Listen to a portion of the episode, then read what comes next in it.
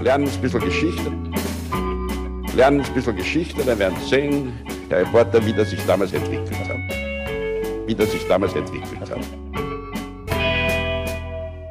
Hallo und herzlich willkommen bei Geschichten aus der Geschichte. Mein Name ist Richard. Und mein Name ist Daniel. Und wir sind zwei Historiker, die sich hier Woche für Woche eine Geschichte aus der Geschichte erzählen, immer abwechselnd. Das heißt, der andere weiß nie, was der eine erzählt. Und umgekehrt. Bevor es hier jetzt aber weitergeht, kommt noch eine kleine Werbeeinschaltung. Werbung. Daniel. Ja. Jetzt waren ja gerade wieder die Oscars. Die Oscars. Und du weißt, ich, ich schaue mir das immer an. Oh ja. So ein bisschen aus Nostalgie, aber natürlich auch, weil ich mich für, für Filme interessiere. Und Da schlägst du dir die Nacht um die Ohren. Das ist richtig. Schlage ich mir die Nacht um die Ohren. Und das habe ich jetzt gerade wieder gemacht. Aha. Und ähm, es werden da ja nicht nur englischsprachige Filme nominiert, sondern auch internationale. Internationale in äh, diversen Sprachen. Und die schaue ich mir natürlich auch an. Und Untertitel sind super, ja, da versteht man dann auch, was gesprochen wird. Aber noch besser ist natürlich, wenn man die Sprache, die in so einem Film gesprochen wird, auch versteht. da kriegt man mehr Ja. vom Film mit, wenn man nicht die ganze Zeit Ja. lesen muss. Richtig, und die Feinheiten auch. Ja, man Mhm. merkt es dann, wenn man einen Film anschaut, wo man eigentlich die Sprache kennt und dann kommt ein Untertitel und dann merkt man, ja, eh verständlich, aber es ist nicht so, es wird nicht alles transportiert, was man transportieren kann. Und deswegen ist es natürlich sinnvoll, wenn man so eine Sprache kann. Und Daniel, wo sorge ich dafür, dass ich diese diversen Sprachen dann auch verstehe? Also ich würde mal vermuten, du hast eine App dafür. Richtig.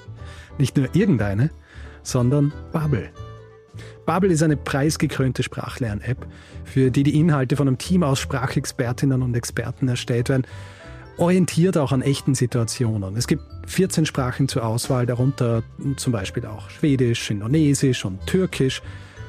Und diese alltagsnahen Dialogübungen, die, die ja so auch in Filmen vorkommen können, ja, wo ja äh, wirklich idealerweise, das ist auch so wie im wahren Leben dann auch passiert, diese alltagsnahen Dialogübungen, äh, eigene Spracherkennungssoftware, die die eigene Aussprache dann auch trainiert, das hilft natürlich dann auch immens dabei, so eine Sprache zu lernen. Die Lektionen sind kurz, circa 10 bis 15 Minuten, können auch runtergeladen werden. Das heißt, selbst wenn dein Tag sehr voll sein sollte, es findet sich immer irgendwo eine Möglichkeit, zumindest eine Lektion pro Tag zu schaffen. Neben diesen klassischen Sprachlektionen gibt es auch Audio- und Videoinhalte, Spiele und natürlich auch Podcasts, die dann nicht nur Sprach, sondern auch kulturelles Wissen vermitteln. Ähnlich wie Filme. Und wenn du zusätzlich noch Live-Unterricht mit zertifizierten Lehrkräften haben willst, mit dem Bubble Live-Abo kannst du während des Abo-Zeitraums unlimitierten Online-Unterricht buchen. Und für alle, die jetzt auch Filme im Original anschauen wollen, ohne Untertitel, für die haben wir ein Extra mit dem Code Geschichten, also G-E-S-C-H-I-C-H-T-E-N, erhält man für ein sechs Monate Abo gleich noch einmal sechs Monate gratis dazu. Also sechs Monate zahlen, ein Jahr lang lernen. Dieses Angebot gilt aber übrigens nur für die Bubble App, nicht für Bubble Live. Dieser Code ist gültig bis zum 30.04.2024 und wie immer findet ihr alle Infos dazu direkt in unseren Shownotes. Oder auf bubble.com slash Geschichten. Ah, fantastisch. Und man muss ja dazu sagen, Sprachen lernen macht ja auch Spaß. Korrekt. Oder? Ja, also what's not to like? Ja, ja. Wenn man dann irgendwie was anwenden kann oder einen Film guckt und man merkt zum ersten Mal wirklich, ah, es hat irgendwie was gebracht. Das ist echt immer Ja, ich super. habe tatsächlich was gelernt. Ja, genau. Sehr gut. Ende der Werbung. Sehr gut. Mal wieder ein bisschen anders erklärt. Ja, ich habe mir versprochen. Und äh, naja. Das nach, jetzt sind wir gleich bei der Folgenzahl, dass das nach 377 Folgen noch immer passiert. Wahnsinn, oder?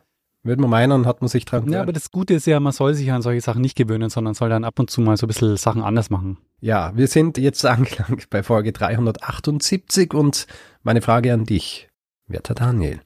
Folge 377, über was haben wir da gesprochen? Du hast erzählt vom Aufstieg und vom Fall der Tempelritter des Tempelordens. Templerordens heißt es, Templerordens. Ja, ja, es gibt so ein paar Tempelritter, Templerorden, Orden der Templer. so ist es. Mhm. Ja, genau. Und ich habe ein schönes Feedback, äh, interessantes dazu erhalten. Großteil davon wird in die nächste Feedgag gepackt. Aber eine Sache muss ich natürlich korrigieren, weil ganz am Anfang ist äh, mir ein Fehler Mhm. unterlaufen. Ja? Ich habe nämlich erzählt, dass an der Stelle der Grabeskirche die Al-Aqsa-Moschee erbaut wurde. Das stimmt natürlich nicht. Die Al-Aqsa-Moschee ist also auf dem Tempel erbaut worden, der bis 70 nach Christus, wie Malte in unseren Kommentaren schreibt, dort stand. Und die Grabeskirche befindet sich eben in der Jerusalemer Altstadt, aber nicht auf dem Tempelberg. Und der Name der Templer kommt ja daher, dass sie einen Teil dieser Al-Aqsa-Moschee als ihr Headquarter Ah ja, verstehe. Deswegen die Tempelritter. Ich weiß gar nicht, ob ich das so genau erklärt habe. Ich glaube, ich habe nur den Namen vorgelesen, den offiziellen. Sehr gut, Richard, eine sehr, sehr schöne Folge. Hat mir gut gefallen und war eine der zumindest aufzeichnungstechnisch längsten Folgen von dir. Das ist richtig. Eine Sache vielleicht noch, die mir aufgefallen ist, nachdem wir die Folge fertig gehabt haben. Ich habe ein, ein Fest an Referenzen versprochen zu alten Folgen. Und tatsächlich habe ich nur zwei referenziert. Ich habe zwei andere noch eigentlich aufgeschrieben gehabt, aber dann nicht erwähnt, welche die so ein bisschen tangential das Ganze berühren. Der vierte Kreuzzug, über den hast du ja auch eine Folge gemacht, der aber ganz woanders hinging eigentlich. Und der von Venetien durchgeführt Mhm. worden ist und so ein bisschen eine Racheaktion war dafür, dass ihre Schiffe nicht bezahlt worden Ja. sind. Und die andere Folge, die ich nicht erwähnt habe, war die über Guillaume de Maréchal.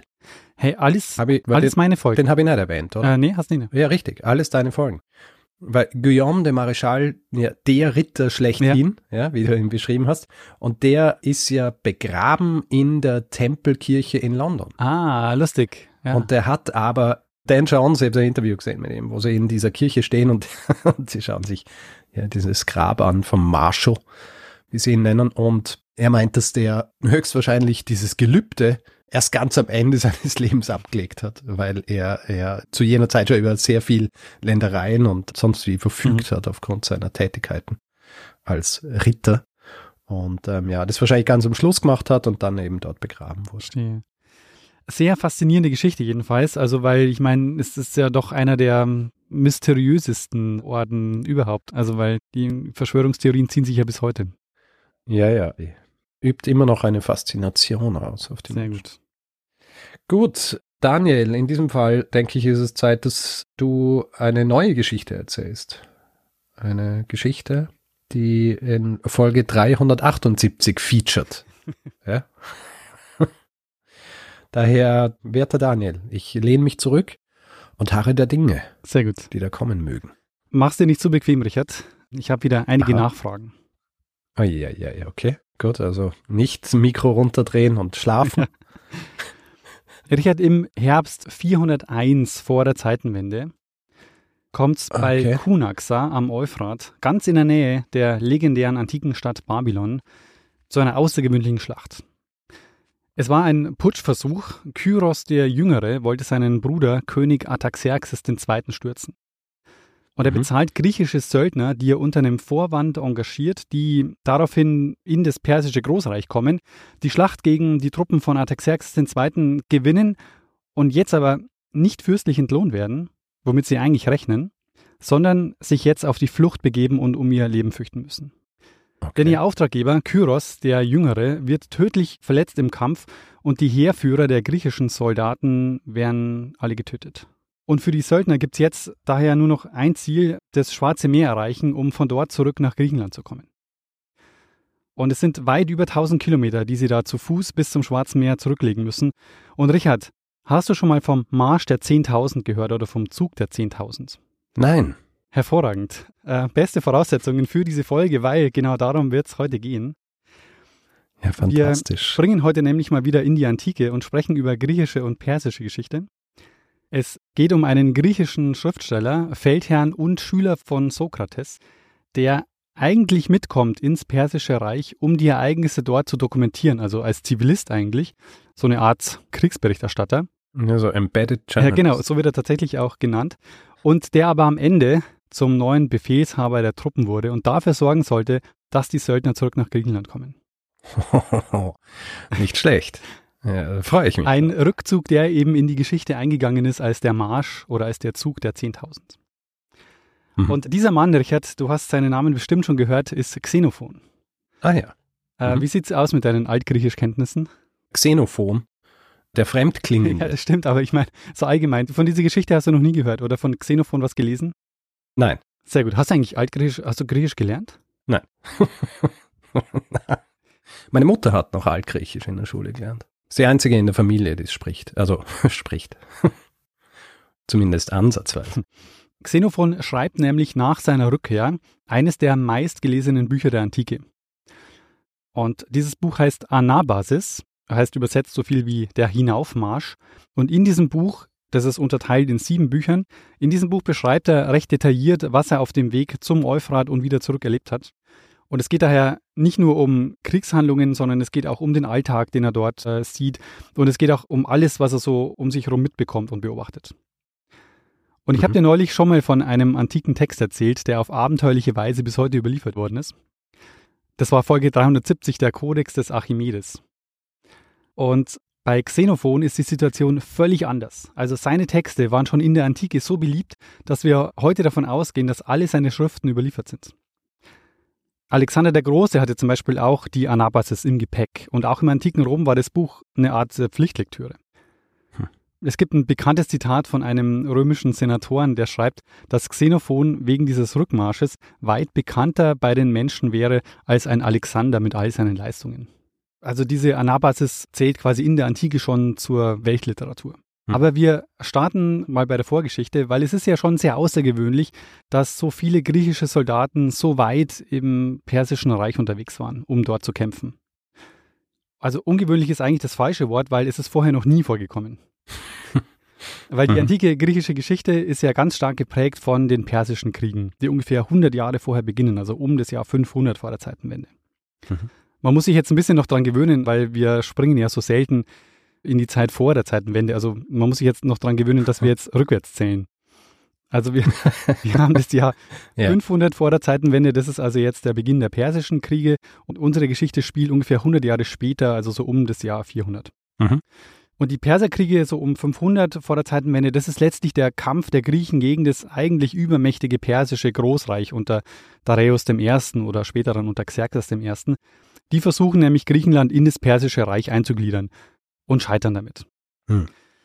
Und das persische Großreich war ja riesig zu der Zeit. Also das hat sich erstreckt von Anatolien in der heutigen Türkei, äh, im Osten weiter bis zum heutigen Pakistan, da haben sie auch Teile erobert.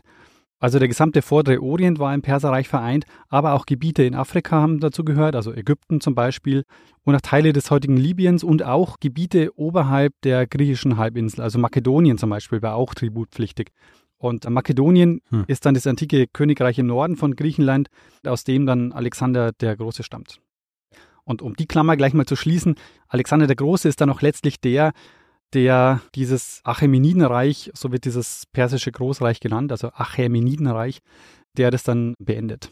Ja. Und der aber dann auch so weit zieht, dass er quasi auf der ganzen Welt war, oder? Genau, also seine bekannten Welt.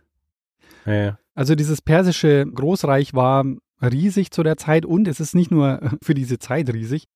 Dieses Achämenidenreich steht im Guinness-Buch der Rekorde als das größte Reich aller Zeiten. Hm. Es gab vier Hauptstädte, eine davon die antike Stadt Persepolis im heutigen Iran mit gewaltigen Palastanlagen. Und die Frage ist natürlich, wie lässt sich so ein großes Reich überhaupt regieren, wenn Truppen von einem Ort zum nächsten schon einige Wochen unterwegs sind oder sogar Monate unterwegs sind? Und überhaupt schon eine Nachricht, dass irgendwie in einem Teil des Reiches ein Aufstand ausgebrochen ist, wenn das schon irgendwie eine Weile gedauert hat, bis man überhaupt davon erfahren hat. Hm.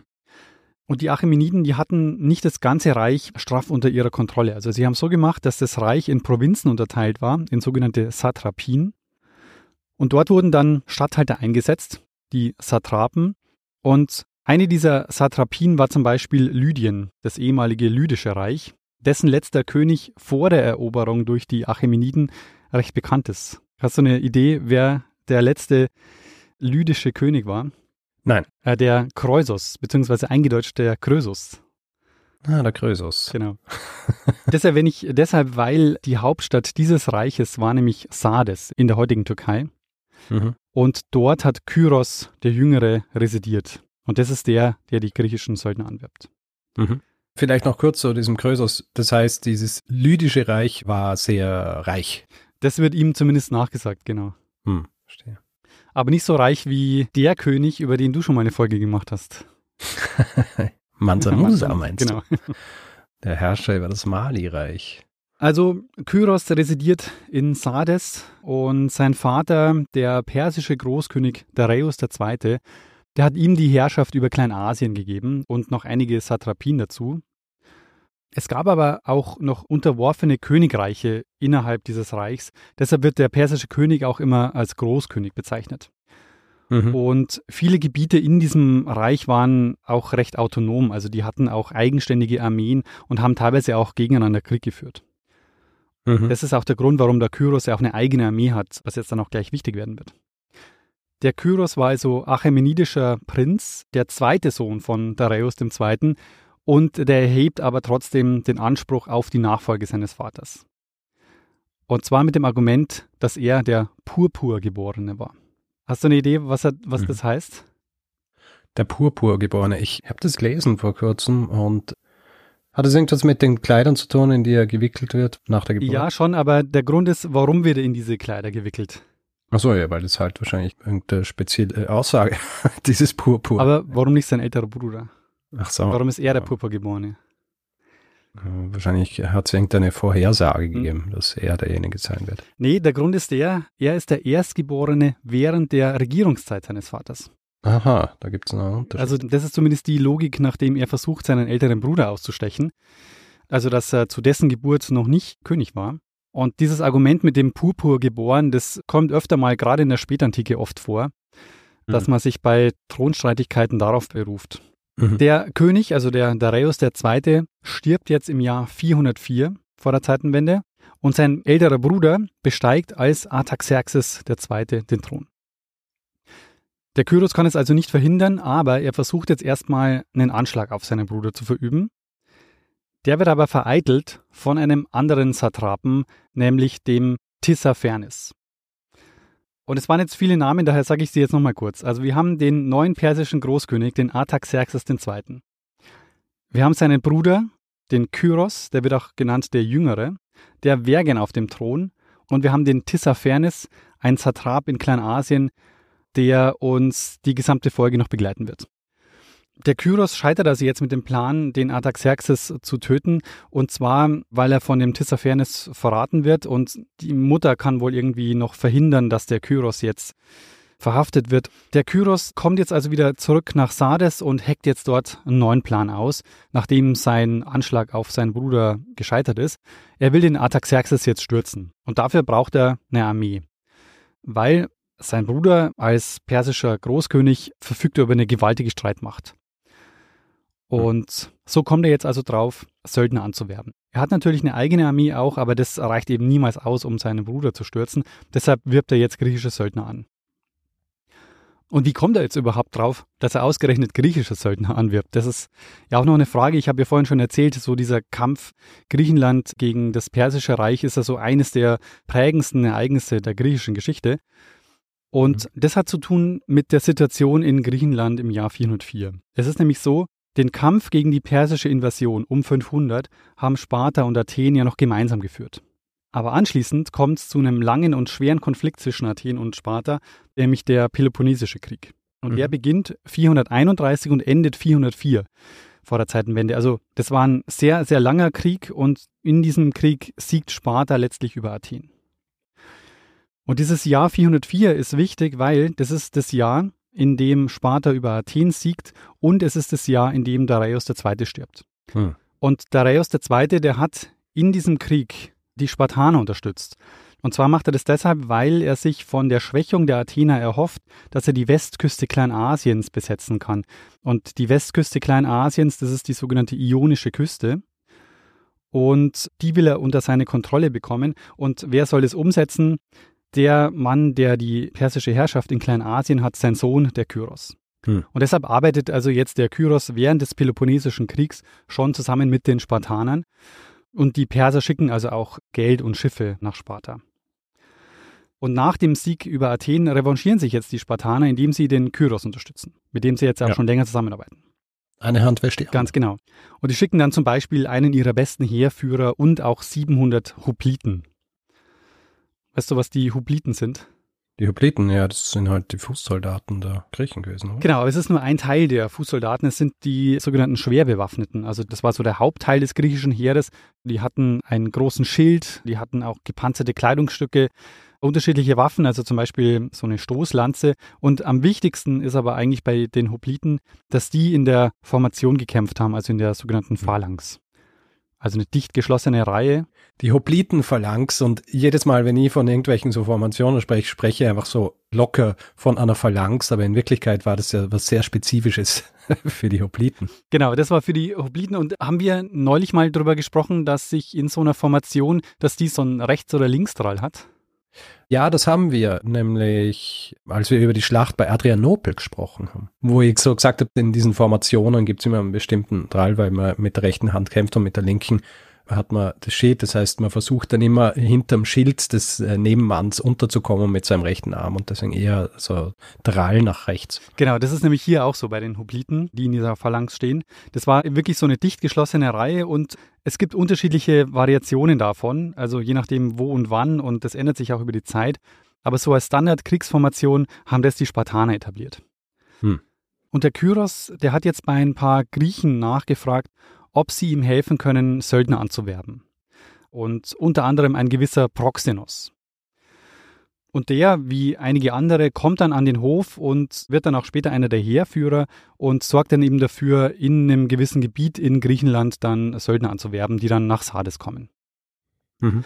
Aber der Proxenos ist auch deshalb wichtig, weil er ist nicht nur ein Heerführer und arbeitet jetzt für den Kyros, sondern er ist auch ein alter Jugendfreund von Xenophon.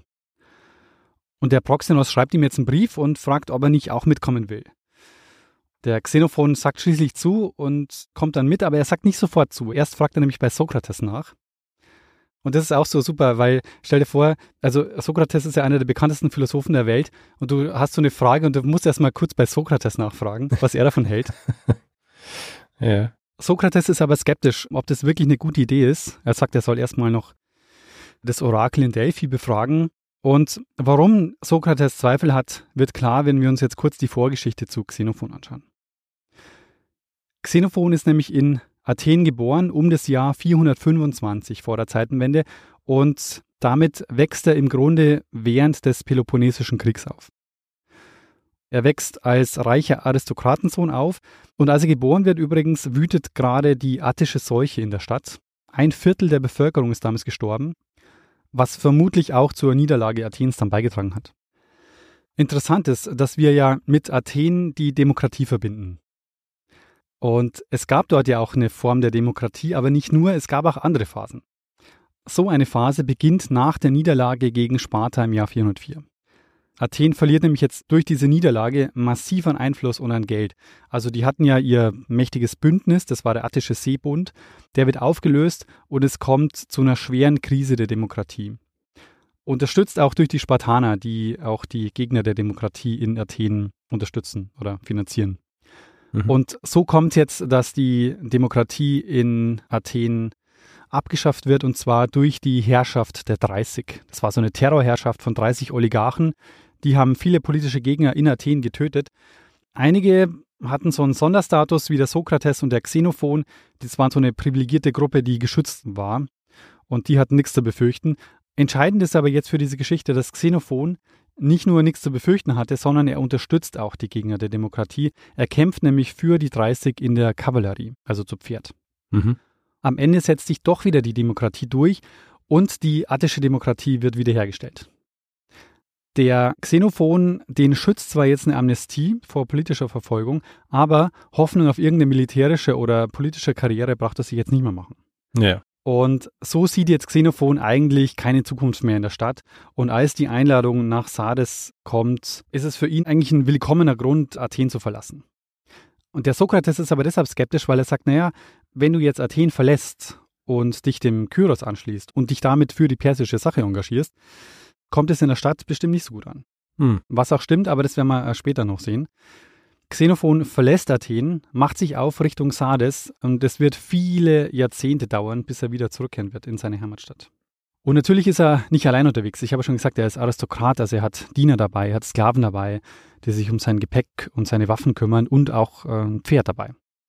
In Sardes hat Kyros inzwischen ein riesiges Heer um sich versammelt. Also es gab griechische Truppen aus unterschiedlichen Gegenden, ungefähr 10.000 Hopliten und 2.000 Peltasten. Und die Peltasten sind im Unterschied zu den Hopliten eben die leicht bewaffneten. Also die haben nicht in der Formation gekämpft, weil die Phalanx war ja recht unbeweglich. Und die Peltasten, mhm. die hatten nicht so viel Rüstung und konnten eben auch außerhalb dieser starren Formation kämpfen.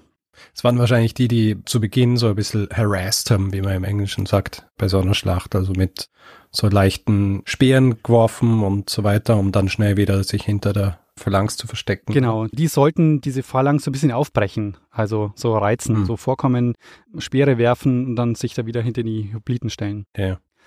Wir reden jetzt erstmal nur von den griechischen Söldnern, die der Kyros hier versammelt hat, also 10.000 Hopliten, 2.000 Peltasten und dazu kommen jetzt noch die persischen Truppen, die Kyros unterstanden. Das waren auch mehrere 10.000 Soldaten. Mhm. Im Mai 401 vor der Zeitenwende macht sich dieser riesige Tross auf den Weg. Es waren ja nicht nur Soldaten dabei, also es waren viel, viel mehr Leute. Es waren dabei Händler, Kaufleute, Marketenderinnen, Diener, Sklaven, auch ganze Herden von Rindern und Schafen hatten die dabei. Ja, muss, muss ja was essen. Genau, die mussten sich unterwegs selbst versorgen und es war ja auch so, sie haben das ja auch durch Plünderungen gemacht, aber man darf nicht vergessen, die sind ja nicht durch Feindesland marschiert. Das ja. heißt, die wollten eigentlich die Bevölkerung, wo sie durchgereist sind, eigentlich eher verschonen und in Ruhe lassen. Offiziell sollte das Ganze eine Strafexpedition werden gegen die Pisider. Und die Pisider waren so ein ja, recht wehrhaftes Bergvolk, schwer zugänglich, so im Taurusgebirge. Und die Achämeniden haben das nie so richtig unter ihre Kontrolle bekommen. Übrigens dann auch später Alexander der Große nicht. Es ist eines der wenigen Gebiete, die sich so widersetzt haben. Hm. Aber das war jedenfalls der Auftrag, der die griechischen Soldaten nach Sardes gelockt hat. Und die kommen aus der ganzen griechischen Welt. Und ob die gekommen wären, wenn sie gewusst hätten, dass sie eigentlich gegen den persischen Großkönig kämpfen müssen, ist nicht ganz sicher weil wir auch nicht wirklich einschätzen können, ab wann die Heerführer und die Soldaten wirklich wussten, dass sie nicht gegen die da kämpfen sollen. Also Zweifel hätten sie auf jeden Fall von Anfang an haben können in Anbetracht dieses gigantischen Trupps, der sich da versammelt hat. Mhm. Insbesondere nämlich der Tissaphernes, und ich habe schon gesagt, der zieht sich durch diese Folge, der wird immer wieder Thema werden. Der Tissaphernes beobachtet das Ganze und meldet es auch jetzt an den Artaxerxes und sagt, da sind so viele Soldaten, das ist niemals nur eine Strafexpedition gegen die Pisider. Und somit ist der Artaxerxes schon mal vorgewarnt. Jetzt stellt sich noch die Frage, warum gibt es eigentlich so viele griechische Söldner, dass die so bereitwillig nach Persien kommen? Und das hat mit dem Peloponnesischen Krieg zu tun. Der dauert ja fast 30 Jahre und vor allem die Spartaner setzen irgendwann immer mehr auf Söldner. Und nach dem Krieg, der ja so lange dauert, gab es da irgendwann eine ganze Generation an Leuten, die ihr Leben lang nichts anderes gemacht haben, als Krieg zu führen. Mhm. Und die halt auch davon gelebt haben. Und dann ist der Krieg plötzlich zu Ende 404. Und Wolfgang Will, ein Althistoriker, schreibt, dass der Auftrag von Kyros im Grunde die Lösung für eine herannahende soziale Krise war. Mhm. Das heißt, sie haben die 10.000 aus dem Land geschafft, damit sie nicht im Land für Unruhe Ganz sorgen. genau, die damit ja auch versorgt waren, weil der Kyros war ja auch ein reicher Auftraggeber. Hm. Und noch dazu, der Auftrag, den er da hat, der klingt erstmal ja recht einfach, nämlich einen kleinen Aufstand niederschlagen. Das mhm. äh, klingt erstmal sehr lukrativ, also wenig Aufwand, viel Geld. Aber spätestens jetzt, nachdem sie das Taurusgebirge hinter sich lassen und weiter nach Osten ziehen, wird eigentlich allen klar, das ist keine Strafexpedition gegen die Pisider. Das muss irgendwas anderes sein. Und es kommt jetzt auch tatsächlich ja. zum Aufstand. Also die Soldaten meutern und der Kyros, es dauert irgendwie 20 Tage, verhandelt mit den Soldaten und kann es tatsächlich abwenden mit viel Überredungskunst und vor allem mit viel Geld, weil er den Sold nämlich um 50 Prozent erhöht. Sauber. Ein weiteres Argument nicht abzuziehen ist dann, dass die griechischen Heerführer darauf hinweisen, dass sie ja jetzt mitten im Feindesland stehen und sie wären völlig auf sich allein gestellt, wenn sie jetzt umkehren. Noch dazu war der Marsch ohnehin sehr beschwerlich. Also die legen jetzt einige tausend Kilometer zurück. Oft kommen sie durch Gebiete, wo es kaum was zu essen gibt. Und man darf ja nicht vergessen, das sind mehrere zehntausend Personen unterwegs.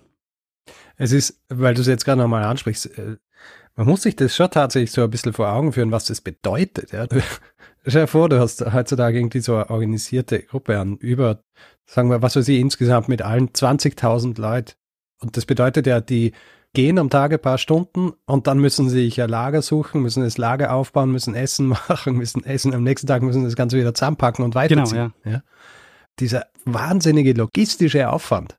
Es, Das ist absurd. es ist echt es ist unvorstellbar eigentlich, ja. Und wir reden hier, wenn man sich, ich werde dann auch eine Karte in die Shownotes packen, wir reden hier von mehreren tausend Kilometern, die die da zurücklegen. Es gab jetzt auch Zeiten, wo sie durch Gebiete gekommen sind, wo es wenig zu essen gab, wo der Weg sehr mühsam war. Und was sich jetzt auch auf die Stimmung schlägt, vor allen Dingen, weil sie jetzt auch wissen, dass sie eigentlich jetzt dann gleich kämpfen werden gegen ein übermächtiges Heer, das auf sie wartet. Hm.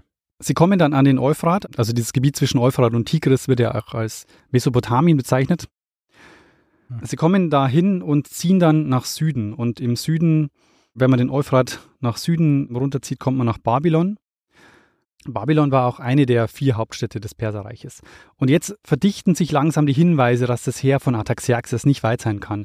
Sie finden dann zum Beispiel irgendwann mal sehr viele Spuren von Pferden und wissen dann, okay, es, die Reiterarmee von Artaxerxes ist irgendwie hier gewesen vor einiger Zeit. Die Späher werden immer mehr. Sie wissen, es kann jetzt jederzeit passieren, dass die beiden Heere aufeinandertreffen. Hm. Und bei Kunaxa ist es dann soweit, also ganz in der Nähe von Babylon. Bei den Persern vorneweg, du ahnst es schon, Tissaphernes, der große Gegenspieler von Kyros. Die beiden Heere stehen sich jetzt also gegenüber. Und Xenophon, wir hatten es, glaube ich, schon mal in irgendeiner Folge, die Zahlen, die da in den antiken Texten vorkommen, sind teilweise absurd hoch. Ja, das haben wir, glaube ich, in, in jeder Folge, wo es um so antike Schlachten geht. In dem Fall, also Oder grundsätzlich Schlachten. Ja. Genau, ja. In dem Fall Xenophon schreibt von 1,2 Millionen Soldaten, die ihnen da gegenüberstehen, mit Hm. äh, 200 Sichelwagen und 6000 Reitern.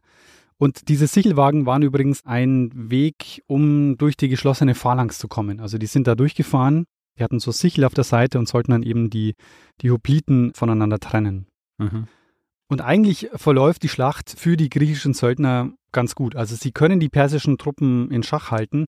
Allerdings, es zeigt sich, dass die persischen Truppen unter Kyros, die nenne ich jetzt mal in Zukunft das Kyros-Heer, also das sind die persischen Mhm. Truppen unter Kyros, und die griechischen Soldaten, die, die kämpfen gar nicht gemeinsam. Also die verlieren sich während der Schlacht aus den Augen. Mhm. Und die bekommen gar nicht mit, dass Kyros, ihr Auftraggeber, im Gefecht ums Leben kommt. Ui. Der Artaxerxes steht nämlich, wie üblich bei den Achämeniden, in der Mitte seines Heeres und Kyros sucht jetzt die Entscheidung, reitet auf seinen Bruder zu, stürzt sich auf ihn, kann ihn auch verletzen, aber in dem Moment wirft einer aus dem Gefolge von Artaxerxes einen Speer und trifft den Kyros tödlich. Und die griechischen Soldaten, die die Truppen von Artaxerxes jetzt eigentlich in Schach gehalten haben, die wundern sich, dass sie keine Nachricht vom Kyros bekommen. Und Mhm. die gehen davon aus, naja, die persischen Truppen ziehen sich zurück. Das muss bedeuten, dass der Kyros die weiterverfolgt und deshalb weiterzieht. Und Mhm. deshalb brechen die Griechen jetzt ab und ziehen in ihr Lager. Im Glauben, dass sie die Schlacht gewonnen haben. Ja. Am nächsten Tag immer noch keine Meldung von Kyros und deshalb gehen sie davon aus, naja, wahrscheinlich ist er einfach gleich weiter Richtung Osten gezogen, Richtung Hauptstadt. Mhm. Und irgendwann kommt dann doch ein Bote und sagt ihnen, naja, der Kyros ist bei der Schlacht ums Leben gekommen und der Feldherr der Kyros-Truppen, der wartet jetzt auf sie, dass sie gemeinsam den Rückzug antreten. Und die Griechen haben zu dem Zeitpunkt offenbar noch nicht begriffen, in welcher misslichen Lage sie jetzt eigentlich sind, weil Mhm. sie melden nämlich dann diesem Heerführer zurück, dass sie ja den Großkönig bezwungen hätten und dass sie ihn jetzt, also den Heerführer der Kyros-Truppen, auf den Thron setzen könnten, wenn er will. Die Verwirrung muss recht groß gewesen sein. Ja, genau. Stell dir vor, du kriegst dann diese Nachricht zurück und denkst so, hä? Äh, in welcher Realität leben die? Ähm, Es kommt dann der Verhandlungsführer des Großkönigs, das ist wenig überraschend Tissaphernes. Der kommt zu ihnen und sagt, naja, also ihr solltet jetzt die Waffen niederlegen und den Großkönig um Gnade bitten. und was machen die Griechen? Die merken immer noch nicht, dass sie in der Falle sitzen. Um sie rum nur feines Land, alle Wege versperrt, ein riesiges Heer lagert nur wenige Kilometer entfernt von ihnen. Aber sie fühlen sich weiterhin als Sieger und der Proxenos antwortet dann, wenn der Großkönig wirklich Sieger ist, dann braucht er die Waffen nicht zu verlangen, sondern dann kann er sie sich holen. Eieieiei. Sie haben also die Situation, dass sie nicht genau wissen jetzt, wie es weitergeht. Und sie wissen ja auch nicht, wie die persischen Truppen, die auf ihrer Seite gekämpft haben, wie die reagieren. Also ob dieses Kyros-Heer jetzt nicht vielleicht überläuft zum Heer von Artaxerxes. Ja, ja. Und sie verhandeln dann einen Waffenstillstand. Der sieht dann so aus, dass sie in Ort und Stelle bleiben sollen und alles andere würde der Großkönig dann als Kriegserklärung werten. Aha. Sie dürfen sich einfach nicht bewegen. Ganz genau. Mhm. Sie ziehen dann aber doch los, nämlich sie machen dann ein Bündnis mit dem Kyros Heer, also mit diesem anderen persischen Heer, und Mhm. besprechen dann einen möglichen Rückzug. Und es ist ihnen schon klar, sie können, wenn sie zurück wollen, nicht den Hinweg gehen, weil da ist zu wenig Nahrung für sie noch übrig. Das ist zu stark ausgeplündert schon, dieser Hinweg. Also sie müssen einen anderen Rückweg finden. Mhm. Inzwischen kommt jetzt auch der Tissafernes nochmal und sagt, okay, ich habe hier eine Lösung für das Problem. Er bietet ihnen an, die Söldner zurück nach Kleinasien zu bringen. Er selber war ja Satrap in Lydien und Artaxerxes gibt ihm jetzt auch die Herrschaft über Kleinasien. Also Tissafernes wird jetzt im Grunde der Kyros-Nachfolger. Und er sagt, naja, ich ziehe sowieso in die Richtung und kann euch gleich mitnehmen. Und viele der griechischen Söldner hoffen jetzt, dass er sie dann in seinen Dienst aufnimmt. Mhm. Und sie warten jetzt also im Lager einige Tage auf den Tissafernes, weil der sagt, er muss noch seine Truppen erstmal für den Rückzug vorbereiten. Und es dauert, glaube ich, so um die 20 Tage und es kommen ihnen jetzt schon Zweifel auf, ob das jetzt allen mit rechten Dingen zugeht. Vor allen Dingen befürchten sie jetzt, dass die Kyros-Truppen die Seiten wechseln. Aber Tissafernes kommt dann tatsächlich und sie ziehen gemeinsam los und sie wählen wirklich einen anderen Weg, nämlich recht gerade nordwärts Richtung Schwarzes Meer. Sie gehen aber auch recht separiert, also voneinander, diese drei Truppenteile. Die griechischen Söldner ganz hinten mit, mit einer Wegstunde Abstand. Mhm. Und beide Seiten trauen sich nicht so richtig über den Weg. Und das ist auch nicht so unrecht, wie sich jetzt gleich rausstellen wird. Sie lagern an einem recht breiten Fluss und das Misstrauen wächst. Die Kyros-Armee läuft tatsächlich über zu Tissafernes. Und unter den griechischen Heerführern gibt es jetzt Streit, wie es weitergehen soll. Und das nutzt der Tissafernes jetzt aus. Er schlägt nämlich ein Treffen vor und lädt die Griechen mit allen Hauptleuten und Feldherren zu sich ein. Ah, je, je, je, Du ahnst wahrscheinlich schon, was passiert. Du hast ja auch Game of Thrones gesehen. ja, n- sowas darf man nie vertrauen. Ähnlich auch die Dänen in England. St. Bryce's Massacre, da war es ja auch so. Du lädst die höchsten Vertreter ein zu einem Essen oder zu einem Gespräch und äh, naja. Es passiert genau das, was du vermutest. Sie werden gefangen genommen und getötet. Hm. Sie machen zwei Fehler. Sie hätten auf neutralen Boden bestehen müssen und sie hätten niemals mit allen Entscheidungsträgern dort auflaufen dürfen. Ja. Aber ich meine, das ist ja Leadership 101, oder? Eigentlich schon, ja. Brauchst du ja immer irgendwie noch so eine Reserve oder jemanden, der dann, ach, naja. Das ist wohl dem Streit geschuldet, der intern bei den Griechen gerade gelaufen ist. Und der Kleachos, der eigentlich der Heerführer war, entscheidet, dass, dass die da alle hingehen. Und naja, es ist jedenfalls so, die fünf Feldherren und 20 Hauptleute werden getötet. Und Tissafernes rechnet jetzt eigentlich damit, dass die griechischen Söldner kapitulieren. Hm. Man muss sich vorstellen, die griechischen Söldner stehen jetzt da, von den Kyros-Truppen separiert, ohne Verpflegung, ohne Führung, inmitten von feines Land und noch dazu die Soldaten des Großkönigs im Nacken. Und eigentlich war alles recht aussichtslos. Und der Xenophon drückt es in seiner Anabasis folgendermaßen aus. Als die Feldherren gefangen gesetzt worden waren und diejenigen Hauptleute und Soldaten, die in ihrer Begleitung waren, den Tod gefunden hatten, befanden sich die Griechen in vielerlei Bedrängnis. Vielerlei Bedrängnis. Jetzt kommt es auch zum Aufstieg Xenophons, zum Feldherrn. Ich habe schon gesagt, er ist derjenige, der jetzt eigentlich diesen Marsch der 10.000 Mhm. anführt. Bislang ist er nur Beobachter, meist ist er mit seinem Freund Proxenus mitgelaufen, der ja einer der Feldherren war. Und mit seinem Aufstieg beginnt jetzt die Katabasis. Also die Anabasis ist der Aufstieg und die Katabasis ist der Zug jetzt vom Landesinneren ans Meer. Also übersetzt heißt es der Hinabstieg. Mhm. Und es wird so, so eine Art ähm, Odyssee, also mit unglaublich vielen Wendungen. Die beschließen dann zwei neue Feldherren zu wählen und weiter zu marschieren. Einer davon ist Xenophon und der andere ist dann ein Spartaner, der ähm, Cherisophos. Und sie marschieren oft nachts, um sich einen Vorsprung vor den persischen Truppen zu verschaffen. Und sie brauchen 122 Tage und erreichen nach fast 1500 Kilometern dann das Schwarze Meer diese Zeit jetzt ist geprägt von sehr vielen Auseinandersetzungen. Also da vergeht kein Tag ohne Kampf und oder Gefecht. Sie ziehen ja durch feines Land und es kommt ständig zu Kämpfen. Mhm. Es ist super mühsam. Also sie müssen zum Beispiel durch das kleinasiatische Hochland, wo es dann gerade anfängt zu schneien und sie haben natürlich überhaupt keine Winterausrüstung dabei. Mhm. An einer Stelle zum Beispiel müssen sie drei Tage Pause machen, weil sie Honig gegessen haben. Und Xenophon beschreibt es folgendermaßen. Die Soldaten, die von den Bienenwaben aßen, gebärdeten sich wie toll, erbrachen sich, bekamen Durchfall und keiner konnte mehr aufrecht stehen. Wer wenig gekostet hatte, glich einem stark Betrunkenen, wer viel gegessen hatte, einem Wahnsinnigen oder sogar einem Sterbenden. Gestorben ist. Was für, was so vergorener Honig, oder was? Ja, nicht vergoren. Also gestorben ist niemand, aber sie haben sogenannten Tollhonig gegessen aus Pollen und Nektar von Rhododendron ponticum. Und der enthält Mhm. ein Neurotoxin, das auch Halluzinationen hervorruft. Oh. Also es war ein dreitägiger Drogenrausch, den sie da hatten. Ja, ja. Ich meine, unter anderen Umständen was, wo man dann später gern davon erzählt, ja. Aber wenn du gerade am Rückzug bist, schwierig. Viele dieser Auseinandersetzungen entstehen jetzt durch Raubzüge, die sie ständig machen. Also einerseits natürlich, um an Nahrung zu kommen, aber auch um an Beute zu kommen, weil die verkaufen sie dann anschließend, weil sie haben jetzt keinen Sold mehr bekommen. Das heißt, sie haben das durch diese Raubzüge kompensiert. Mhm. Und es kommt wirklich ständig zu Plünderungen und Kämpfen. Und dieser Marsch, der heißt ja auch der Marsch oder der Zug der 10.000. Und das war die ungefähre Zahl der Söldner, die dann am Ende am Schwarzen Meer angekommen sind. Mhm. Aber am Schwarzen Meer ankommen heißt noch nicht, dass sie am Ziel sind. Äh, Sie erreichen den Ort Trapezunt und die stehen da zwar und das ist ein Ort, der ähm, den Griechen freundlich gesonnen ist, aber sie stehen da und haben überhaupt keine Schiffe. Also sie können diese Zehntausende überhaupt nicht nach Griechenland verschiffen. Mhm. Deshalb macht sich der Kerisophos jetzt auf den Weg nach Byzanz, also dem späteren Konstantinopel, dem heutigen Istanbul, weil da ein spartanischer Flottenkommandant stationiert war und will eben den dazu bringen, dass er Flotten bringt, um die Soldaten nach Griechenland zu bringen. Aha. Und er kommt aber ewig nicht zurück und dann kommt es entlang der Küste jetzt zu ständigen Kämpfen und der Xenophon macht dann nochmal eine Musterung und er stellt fest, dass von den 12.900 Söldnern, die bei der Schlacht von Kunaxa dabei waren, jetzt noch 8.600 an der Schwarzmeerküste waren.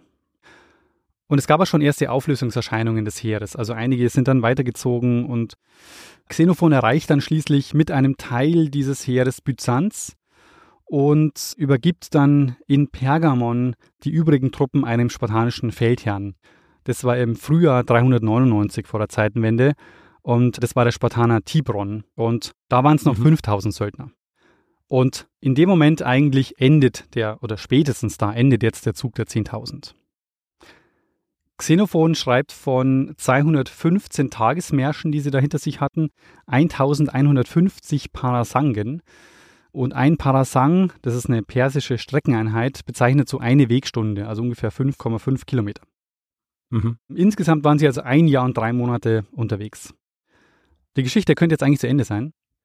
Ja. Xenophon kehrt wie die anderen zurück nach Griechenland.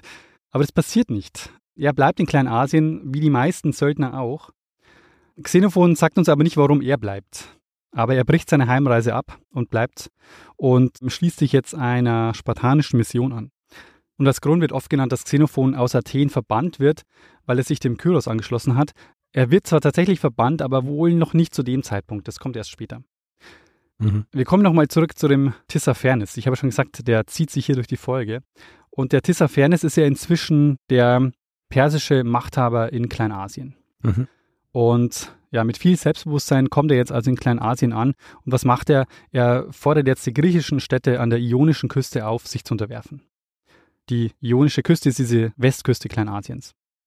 Mhm. Und diese griechischen Städte, so beginnt übrigens auch im Jahr 500 vor der Zeitenwende der, die Perserkriege mit dem ionischen Aufstand. Die Städte an der ionischen Küste, die gehen jetzt zu den Spartanern und sagen, hey, könnt ihr uns bitte helfen gegen die Perser? Und die schicken jetzt tatsächlich Hilfe und zwar schicken die den Tibron mit seinem Heer und der sagt, Moment mal, da gibt es auch diese vielen griechischen Söldner, die gerade aus Kleinasien angekommen sind, die könnte man doch eigentlich auch einsetzen. Und so kommt es jetzt ab 399, also in dem Jahr, wo sie zurückkehren, zum spartanisch-persischen Krieg. Mit dabei eben die griechischen Söldner und der Xenophon. Mhm. Und so übergibt er jetzt erst vier Jahre später wirklich die Söldnertruppe, also im Jahr 395. Aber auch jetzt ist seine Zeit in Kleinasien immer noch nicht vorbei, weil der Xenophon lernt nämlich jetzt den spartanischen König Agesilaos kennen. Mhm. Und er begleitet den dann in den nächsten Jahren, also in den Jahren 396 bis 394 vor der Zeitenwende, auf seinen kleinasiatischen Feldzügen. Er kommt dann in seinen Stab, weil er natürlich durch seine Kenntnisse, die er jetzt hat, weil er eben die persischen Verhältnisse ja hautnah erlebt hat in den letzten Jahren, äh, ist er ein sehr wichtiger Berater des Königs jetzt. Und nicht nur das, also die beiden werden jetzt auch Freunde, also es wird eine große Freundschaft zwischen den beiden. Mhm. Und dieser Krieg zwischen Sparta und Persien endet schließlich mit dem Rückzug der Spartaner. Und einen Sieg allerdings erringt der Agesilaus, nämlich in einer Schlacht 395 gegen den Tissaphernes, den Helden von Kunaxa. Und jetzt, durch diese Niederlage, wird der Tissaphernes vom Großkönig abgesetzt. Und nicht nur das, er lässt ihn auch töten. Ah, je. Also das ist nochmal die späte Genugtuung jetzt für den Xenophon. Mhm. 394 vor der Zeitenwende endet jetzt dieser Krieg mit dem Rückzug der Spartaner und jetzt kehrt Xenophon zurück nach Griechenland, aber nicht nach Athen, sondern er geht jetzt an den spartanischen Hof mit dem König. Und das ist jetzt der Zeitpunkt, spätestens da wird er jetzt verbannt in Athen. Und es dauert jetzt einige Jahrzehnte, bis er dann tatsächlich zurückkommt nach Athen.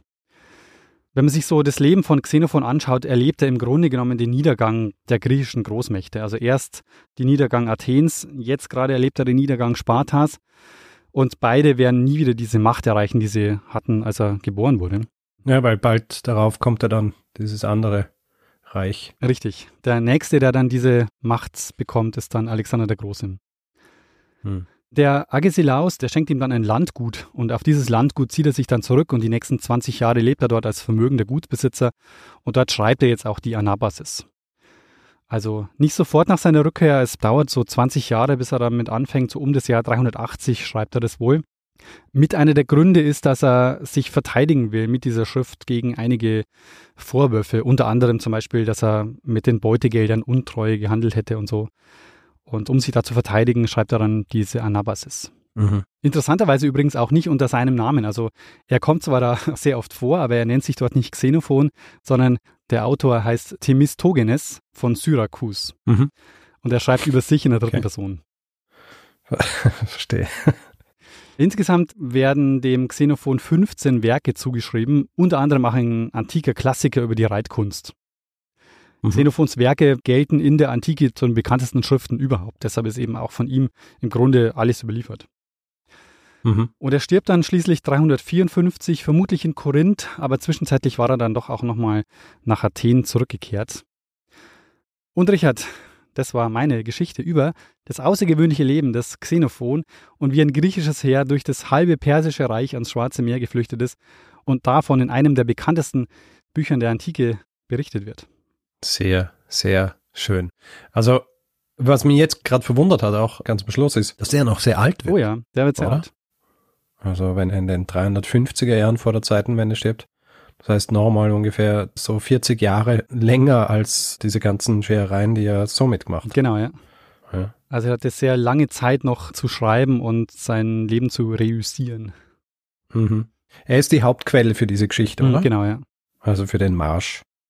Was gibt's denn da für Einschätzungen, wie, wie sehr man sich drauf verlassen kann? Hast du da was gelesen drüber? Weil ich kann mir vorstellen, dass er als derjenige, der sie durchs feindliche Perserland führt, dass er die Rolle natürlich entsprechend ausschmücken wird, oder? Es ist auf jeden Fall natürlich ein Problem, dass er die einzige Quelle ist, die diese Ereignisse so detailliert beschreibt. So im Großen und Ganzen wird das natürlich auch abgedeckt von anderen Quellen, die man hat, weil man so den, die Rahmenhandlung eben schon nachvollziehen kann, aber die Details natürlich schwierig sind. Ja. Gibt's von persischer Seite auch Quellen dazu, zu dieser ganzen Geschichte? Gute Frage, dazu habe ich ehrlich gesagt nichts gefunden. Also es, Mhm. Wahrscheinlich, ich meine, zumindest so die üblichen Verwaltungsgeschichten wird's irgendwie gegeben haben. ja, oder? das wahrscheinlich schon, ja. Die ja oft auch Aufschluss geben über solche Dinge.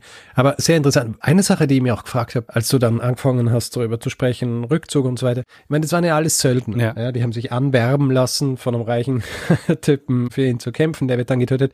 Warum überhaupt so diese Flucht und so weiter, wenn sie einfach sagen könnten, hey, wir sind Söldner und wir lassen uns jetzt einfach von den anderen anwerben? Ja, Es hat ja keine, wie soll ich sagen, ideologische Feindschaft oder sonst wie gegeben, sondern es war mehr Business Transaction, oder? Ja, und zumal ja auch dann das auch die Rechtfertigung ist von Xenophon, dass er sagt, naja, wir wussten ja eigentlich gar nicht, dass wir gegen den Artaxerxes ziehen. Wir sind ja nur mitgegangen, weil wir dachten, das geht hier gegen die Pisiden. So, und dann komischerweise sind wir halt viel weiter unterwegs. genau. Also vermutlich war es die Dynamik vor Ort, also weil die Griechen sich einfach als Sieger gefühlt haben und gedacht haben, wieso sollten wir jetzt eigentlich uns hier nochmal jemandem andienen? Wir haben doch eigentlich die Schlacht gewonnen. Ja, sage mal, nachdem ihr Auftraggeber verstarb, ja, Ja. sind sie dann überhaupt noch an ihr Geld gekommen? Eben nicht, ne? Deshalb ja auch diese zahlreichen Raubzüge dann durch das Land. Also dann hätte ich mir schon umgeschaut eher so nach jemandem, dem er jetzt ein Geld zahlt. Wie war denn das? Ich meine, ich weiß nicht, ob du das jetzt so spezifisch weißt, aber wie hat das dann tatsächlich ausgehört? Haben die irgendwie eine Anzahlung gekriegt für diese Geschichte und dann nach erfolgreicher Schlacht dann den Rest oder wie hat das ausgeschaut? Oder hat es geheißen, ja, macht es einmal und dann kommt sie zurück und dann kriegt sie alles auf einmal? Ja, das ist eine, eine sehr, sehr gute Frage, weil das spielt nämlich auch im Buch eine sehr große Rolle. Es ist nämlich so, die ziehen erstmal auch einige Wochen los und haben erstmal noch gar keinen Sold bekommen. Und Mhm. dann taucht plötzlich auf die Frau des Königs von Kilikien und die hat dann so ein paar Töpfe voll Gold dabei. Und der wird dann verteilt unter den Soldaten. Also Ja. das war dann, Ja, genau, das frage ich mich nämlich auch so, diese, wie funktioniert das dann logistisch, ja? Ja, Du hast hier 12.000 Leute und die wollen alle ihr Geld haben. Und dann muss er mit riesigen Goldvorräten dort ankommen und dann muss durch die Reihen gehen und eben sein Geld geben. Genau. Und die mussten es ja übrigens auch wieder ausgeben, weil wenn die dann während dem Zug bei einer Stadt vorbeigekommen sind, wo es einen Markt gab, waren die verpflichtet, sich dort quasi das Essen zu kaufen. Die durften ja nicht plündern, sondern die mussten sich das dann kaufen. Hm. Ja, ja. Ja, und wenn das Ganze dann noch in, in einem Gebiet stattfindet, eben das, wie soll ich sagen, zu dem Gebiet des Auftraggebers gehört, dann ist es ja fast schon wie so, wie so diese Shops im 19. und 20. Jahrhundert in den USA, ja, wo du statt Geld so Scripts gekriegt hast Ja. und dann halt dort einkaufen Genau. müssen. Weil du hast dann als Söldner eh keine andere Wahl, als dort einzukaufen und das fließt dann wieder zurück in die Wirtschaft des Genau, Auftraggebers. genau. Ja, und beim Rückzug ging das eben nicht mehr, weil beim Rückzug hatten sie dann den Sold nicht mehr. Deshalb haben die dann zum Beispiel auch Gefangene genommen, haben die dann als Sklaven verkauft und solche Dinge gemacht. Ah. Wie soll ich sagen, eine turbulente Zeit, Daniel. Absolut. Und das ist die Zeit und deshalb habe ich das auch ausgewählt, weil es nicht nur interessant ist, sich diese, also dieser Marsch der 10.000 ist natürlich auch eine spektakuläre Geschichte, aber es ist auch eine große Umbruchzeit, die der Xenophon hier erlebt. Das ist die Zeit, in der Griechenland oder diese griechischen Großmächte, wie wir sie eben lange vorher kannten mit Athen und Sparta, im Grunde untergehen und ihre Macht verlieren. Ja, es ist schon, also ich finde es faszinierend auch, weißt du, du hast so diese Kriege zwischen den Persern und zwischen den unterschiedlichen griechischen Territorien, die ja schon sehr, wie soll ich sagen, ideologisch geprägt sind und dann hast du aber plötzlich hier so eine Armee an 10.000 Soldaten, die nichts dabei finden, jetzt für einen Perser in den Krieg zu ziehen. Und das war eben auch das Neue für die Griechen. Also für die Griechen normalerweise als griechischer Soldat hast du an deine Stadt verteidigt. Und Ja. warst kein Söldner. Und das hat der Peloponnesische Krieg geändert, dass es da plötzlich auch griechische Mhm. Söldner gab. Ja. Dann hast du diese Söldner und dann weißt du nicht, wohin damit. Genau. Und dann sagst du, ja gut, dann schicken wir sie dorthin. Zumindest sind sie die Söldner mal ein paar Jahre losworden. Eineinhalb oder so. Ja, das stimmt. Ja, sehr interessante Geschichte, Daniel. Äh, ich bin, was das angeht, ja nicht sehr belesen. Ja. Nichts von all dem gewusst, was du mir hier jetzt erzählt hast. Äh, und es hängt wahrscheinlich auch damit zusammen, dass es komplex ist. sehr komplex. Und ich wahrscheinlich die Hälfte schon wieder vergessen hätte, auch wenn ich was drüber gesagt Also ich wusste auch nichts davon und ich muss ja ganz ehrlich sagen, diese Geschichte hat mich zur Verzweiflung gebracht. Ich dachte mir eigentlich, okay, dieser Zug der 10.000, der wird sich doch irgendwie einigermaßen gut erzählen lassen. Und ähm, ja, äh, man muss halt ein bisschen Exkurse machen, damit äh, oder quasi ein Unterbau der Geschichte, ja genau. damit man es versteht. Aber ich finde, das hast du ganz gut gemacht, ja. Also ich würde da nicht, ähm, was auch immer passiert ist, als du verzweifelt bist, es hat funktioniert. Vielen Dank. Ich konnte auch auf ein sehr gutes Buch zurückgreifen. Und zwar, ich habe den Autor schon genannt.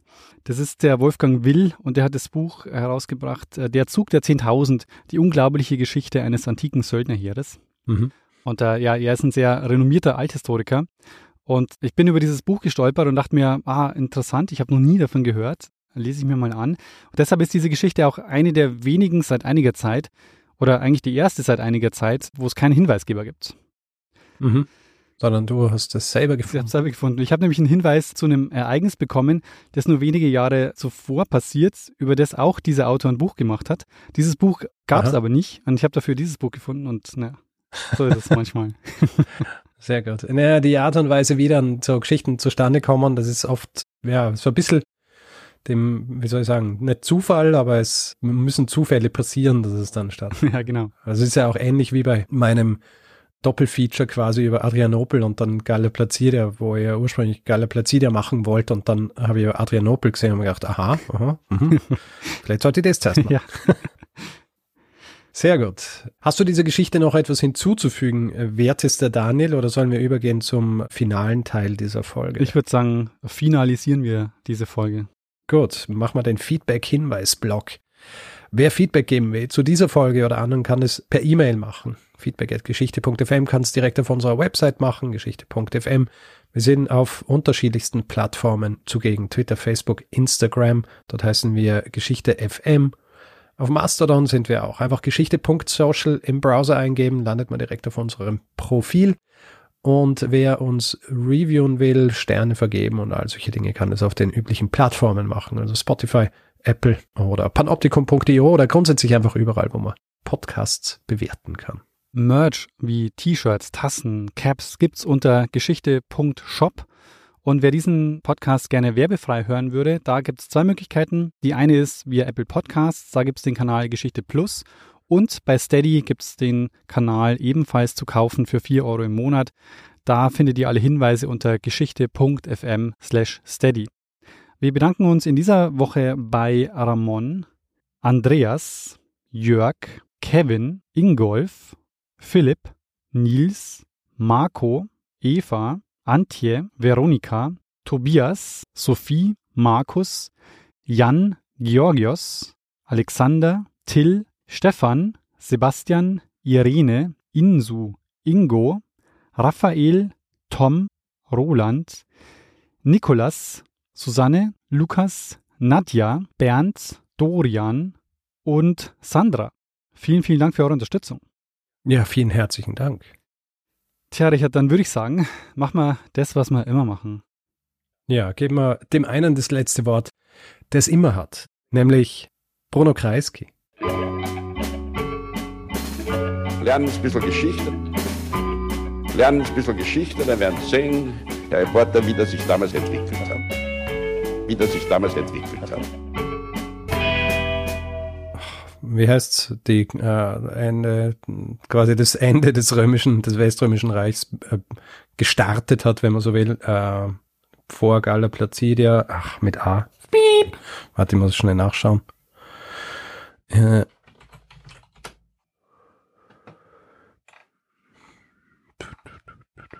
ah, Adrianopel. Ah, ja. ja. Fra fragst du es nochmal und dann sag ich's.